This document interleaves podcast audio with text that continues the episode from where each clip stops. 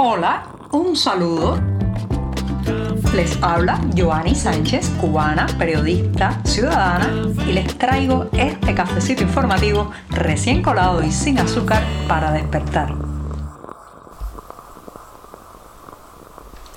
Jueves para celebrar la vida, jueves para comentar con ustedes las noticias más importantes de Cuba y jueves para tomarse un buen buchito de café, eso sí, sin azúcar. Así que voy a ir con este primer sorbito para luego hablarles de los temas principales de este 23 de marzo de 2023. Así que voy con este primer buchito. Después de este cafecito amargo, les comento que tanto en la vida como a nivel diplomático hay una actitud que no conduce a ningún lado que no sea a la pose, al retraso en el desarrollo, incluso también a, eh, digamos, alejarnos de las metas y es la victimización. Constantemente conocemos personas que están ancladas en algo que le ocurrió en el pasado y a partir de eso pues despliegan toda su vida y no se trazan, digamos, nuevos planes nuevas, nuevos retos porque eh, se sienten víctimas de algún tipo de atropello que no logran superar. Eso, bueno, lamentablemente en la vida humana eh, es algo que cuesta mucho superar, pero imagínense eso a nivel de país, a nivel de política, a nivel de derrotero nacional. Bueno, está claro que las naciones que eligen el victimismo, el lamerse todo el tiempo las heridas, el acusar a otro de sus problemas constantemente, bueno, pues esas naciones lamentablemente no podrán proveerle a sus ciudadanos una comodidad, un desarrollo y un satisfacer eh, sus necesidades básicas que es lo mínimo que podría proveer un país a su gente. Bueno, pues ese lamentablemente es el caso de Cuba, señoras y señores. Ahora resulta que en un despliegue de autocompasión, la Cancillería cubana, los medios oficialistas y algunos voceros también que responden, como todos sabemos, a las directrices informativas del Partido Comunista Cubano, están hablando de que el equipo cubano que perdió con una paliza de 14 carreras que le hizo el equipo estadounidense contra solo dos que pudo hacer la escuadra de la isla en un partido disputado el pasado domingo que sacó a Cuba del clásico mundial de béisbol. Bueno, pues ahora estos voceros dicen que esa derrota fue por la hostilidad del ambiente, porque no dejaron concentrarse a los peloteros en la jugada y que hubo varios incidentes peligrosos que, digamos, dinamitaron la posibilidad de que el, el Team Acere, que es el nombre de, esta, de este equipo Cuba que fue al Mundial, pues se hiciera con la victoria en esa jornada. Siempre, siempre hay una justificación de por qué no pudimos, de por qué no nos dejaron, por qué nos amarraron las manos y no pudimos desarrollarnos como país y todo eso. Pero ya hay que superar hace mucho tiempo debió haberse superado ese discurso del victimismo que no lleva a ningún lado. Lo único que lleva es a la neurosis política, lo único que lleva es a la mentira y eso lo único que hace hacer es alimentar los peores sentimientos del ser humano, los sentimientos de venganza, de rechazo, de odio, de autocompasión que no le permiten desarrollarse. Así que por un lado tenemos un país que necesita avanzar, un país que necesita autoestima, un país que necesita creer en sí mismo y sin embargo este discurso de la autocompasión es todo lo contrario. Pero es que no pueden hacer otra cosa, señoras y señores, porque estos, estos líderes que están al frente de Cuba son unos mediocres, son unas personas que no les importa que la gente se llene de esperanza, que la gente se llene de confianza en sí misma, las quieren, las quieren adocenadas, quieren que los cubanos estén lo más deprimidos posible, lo más menoscabados posible, con la autoestima por el suelo, para entonces ellos pues eh, regir a su antojo el país. Así que fin, fin por favor de este discurso, de esta diplomacia de la victimización y de la autocompasión que no lleva a ningún lado.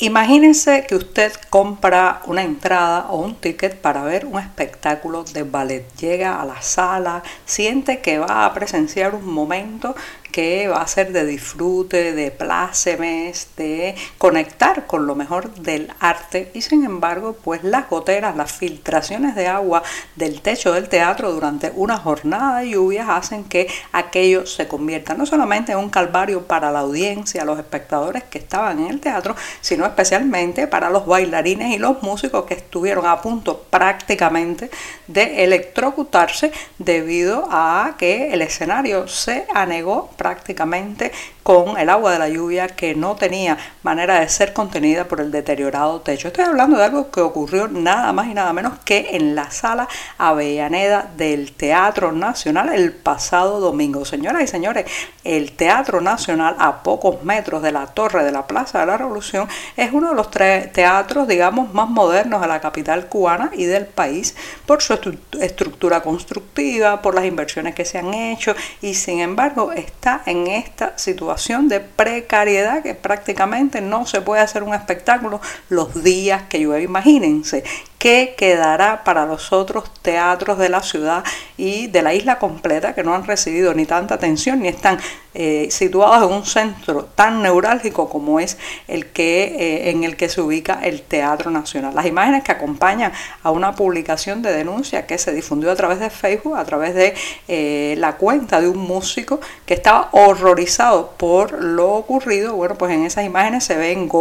hilos de agua empapando un atril, una lámpara mientras toca nada más y nada menos que la Orquesta Sinfónica del Gran Teatro de La Habana que acompañaba en ese momento al ballet. pues ya ustedes saben, tengan mucho cuidado a llevar paraguas a los teatros porque no parece que vaya a haber una inversión capital para renovar estos espacios tan importantes para la cultura. Ahora, eso sí, para los hoteles hay bastante dinero para los hoteles y para la propaganda política.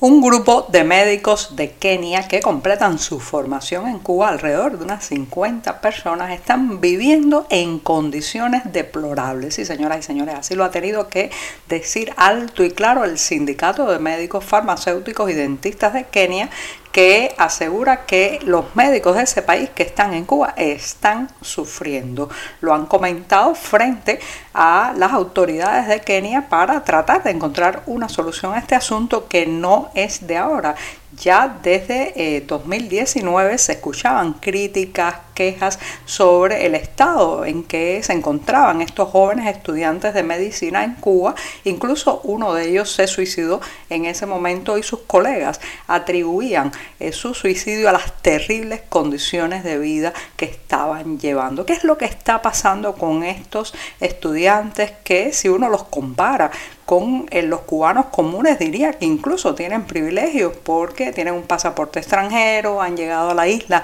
en un programa que está aupado por el propio régimen, reciben, eh, digamos, un estipendio, tienen garantizado al menos un techo para eh, mm, pasar el tiempo en que duran sus estudios en la isla y sin embargo, a pesar de todo eso, que prácticamente son privilegios en comparación con la gente común que muchas veces tiene, no tiene ni siquiera una casa donde descansar o la casa se está derrumbando, o incluso así estas personas la están pasando muy mal por algo que es elemental. La economía cubana está tocando fondo hace mucho tiempo, las finanzas no eh, funcionan para nadie porque el peso cubano simplemente no puede convertirse o cada vez puede convertirse en menos servicios y productos y por otro lado la inflación galopante que toca la isla. Y es que no hay, aunque incluso se tuviera dinero, hay muchas cosas que no se encuentran y esto evidentemente está golpeando a estos eh, estudiantes que tienen las barreras muchas veces de que no hablan la lengua, no conocen los detalles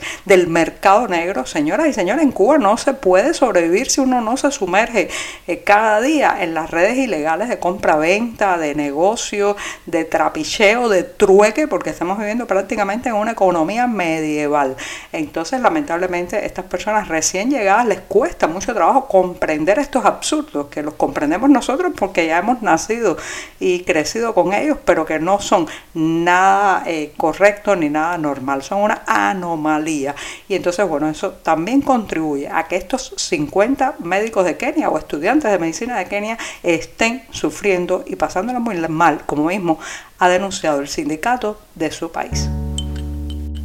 Al jueves Siempre, siempre me gusta despedirlo de una manera especial y hoy voy a hacerlo justamente con alguien que está muy conectado a la realidad cubana, una mujer dramaturga, se llama Melinda López y el próximo 28 de marzo saldrá una entrevista con ella que le hará el Centro Cultural Cubano de Nueva York, una entrevista que versará sobre su obra, la variedad de temas que incluye en su trabajo y donde la presencia de Cuba pues ha tenido siempre un papel destacado. Aunque Melinda nació en Cali, Colombia, es de padres cubanos y bueno, pues la isla siempre ha sido, digamos, una obsesión en su trabajo como dramaturga. Así que ya saben, una entrevista con Melinda López a partir del 28 de marzo y el enlace para disfrutar de este intercambio donde se podrán incluso hacer preguntas pues eh, desde el público, cualquiera que esté mirando el encuentro podrá también sugerir alguna cuestión y la autora responderá. Bueno, pues el enlace lo podrán ver, como siempre les he dicho y les he recomendado,